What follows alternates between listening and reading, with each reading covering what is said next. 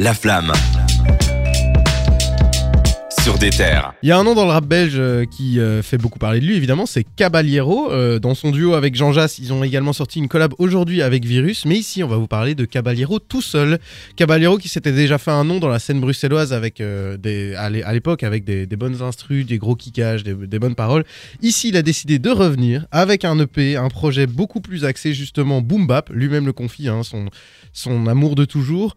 Qu'est-ce que tu as su récolter comme info sur ce projet? Alors c'est un projet qui s'appelle Osito, en référence à Ozo ou Oso, je sais pas comment on dit, son album qui était sorti l'année passée. Oui. Donc c'est un peu euh, dans la suite de ce projet-là. Ce serait un composé de... euh, je suis en train de compter, excusez-moi.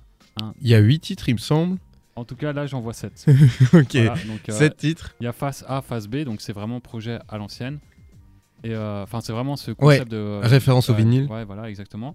Puisqu'en Euh, plus, ils ne vendent le projet qu'en vinyle. Hein. Ouais, et euh, surtout il y a que chiant, ça. 3000 exemplaires. Donc euh, comme ils avaient fait pour leur projet précédent. euh, Zushi Boy, Ouais, Zushi Boy, avec, euh, ils avaient mis aussi un, un nombre limité, je crois que c'était Ouais. 5000. 1500. Ouais, ah, ça, oh, bah. Oui, très très peu. Mais ils voulaient être sûrs de tous les vendre. Ils voulaient être exactement. Et du coup, Le bah, là, disque il y aura- d'or au rabais. Là, il y aura plus euh, de- d'exemplaires, hein, 3100. La cover, elle est faite par Regular, qui est un mec qui fait énormément de covers dans le Ah, français. Ouais. Très talentueux. Et euh, voilà, il n'y a pas grand chose à dire. Il nous a juste demandé d'être- vif pour acheter le, son, son EP. Alors, est-ce que vous allez l'acheter, vous, les gars? Euh, moi, personnellement, je suis pas très chaud parce que j'ai pas de lecteur de vinyle. Moi, je le dis et je le répète, arrêtez de faire des trucs que en physique. Merde, on est en période euh, streaming.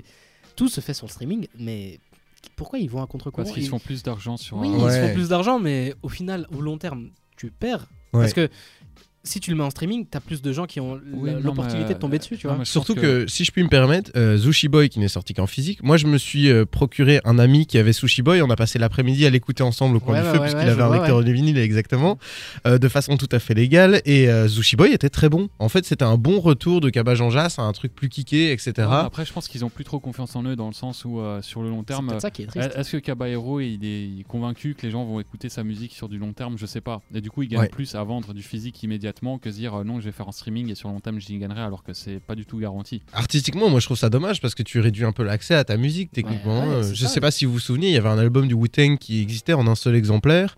Euh, moi je trouve quand même que c'est assez dommage ce genre d'initiative. il a été euh. racheté par un type euh, qui voulait le vendre super cher, un truc Ouais, un- un- c'est une longue histoire, mais en fait Ouais. c'est le gars qui avait fait breveter un, un, Wow. vir- un vir- un truc de, de- pour soigner un virus. Enfin bref, Ouais. Moi, ça longue histoire. ça me donne vraiment l'impression que ils ont peur de leur musique genre tu sais ils sont pas fiers et du coup euh, bah, ils le mettent pas disponible au grand public c'est Ouais. que pour certaines personnes qui sont vraiment intéressées Moi, j'ai Alors l'impression que, que- c'est vraiment euh, en mode c'est pour les vrais fans de la Mhm. musique, pour les Ah vrais ouais. fans, et on va pas assumer les critiques du grand public, donc on préfère donner à ceux qui sont déjà dans nos poches. Ah ouais, et, mais euh, c'est petit on ça prend pas le risque. C'est vrai que ça me semble être une bonne hypothèse, mais après je trouve ça dommage parce que honnêtement, même si j'ai moins aimé Osso, j'ai beaucoup aimé Hattrick de Jean Jass.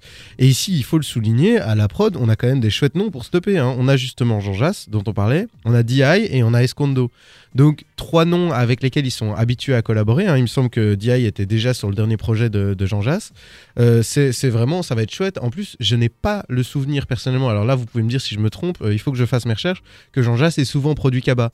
Euh, je, je sais quand même. hein. Je pense. Ouais, le, le Jean de- Jass ouais, s'auto-produit pas mal, mais. Non, mais le pont de la reine de Kaba, qui est son grand ah ouais, juste. pour moi, il me semble que Jean Jass il fait plusieurs productions dessus. Ouais. Oh oui, c'est, c'est- c'est- alors là, c'est moi qui me trompe complètement. Mais euh, au moins, si on a un jour l'occasion d'avoir un ami qui a acheté le P et qu'on l'écoutera au coin du feu de, to- de façon totalement légale, Tu on pourrait se faire un C'est avis. quoi le pire? Je suis sûr qu'ils font ça maintenant. Et genre dans 6 mois, tout sera disponible en streaming. Et là, déjà, ça va être petit pour ceux qui ont acheté euh, les versions physiques, les vinyles et tout. Mais en plus, ça va être un, un acte d'opportunisme de fou. Genre, on, on laisse une édition un petit peu limitée aux gens en leur promettant qu'ils sont les seuls à avoir. Et pour que dans 6 mois, en fait, non, euh, c'est disponible pour tout le monde. quoi.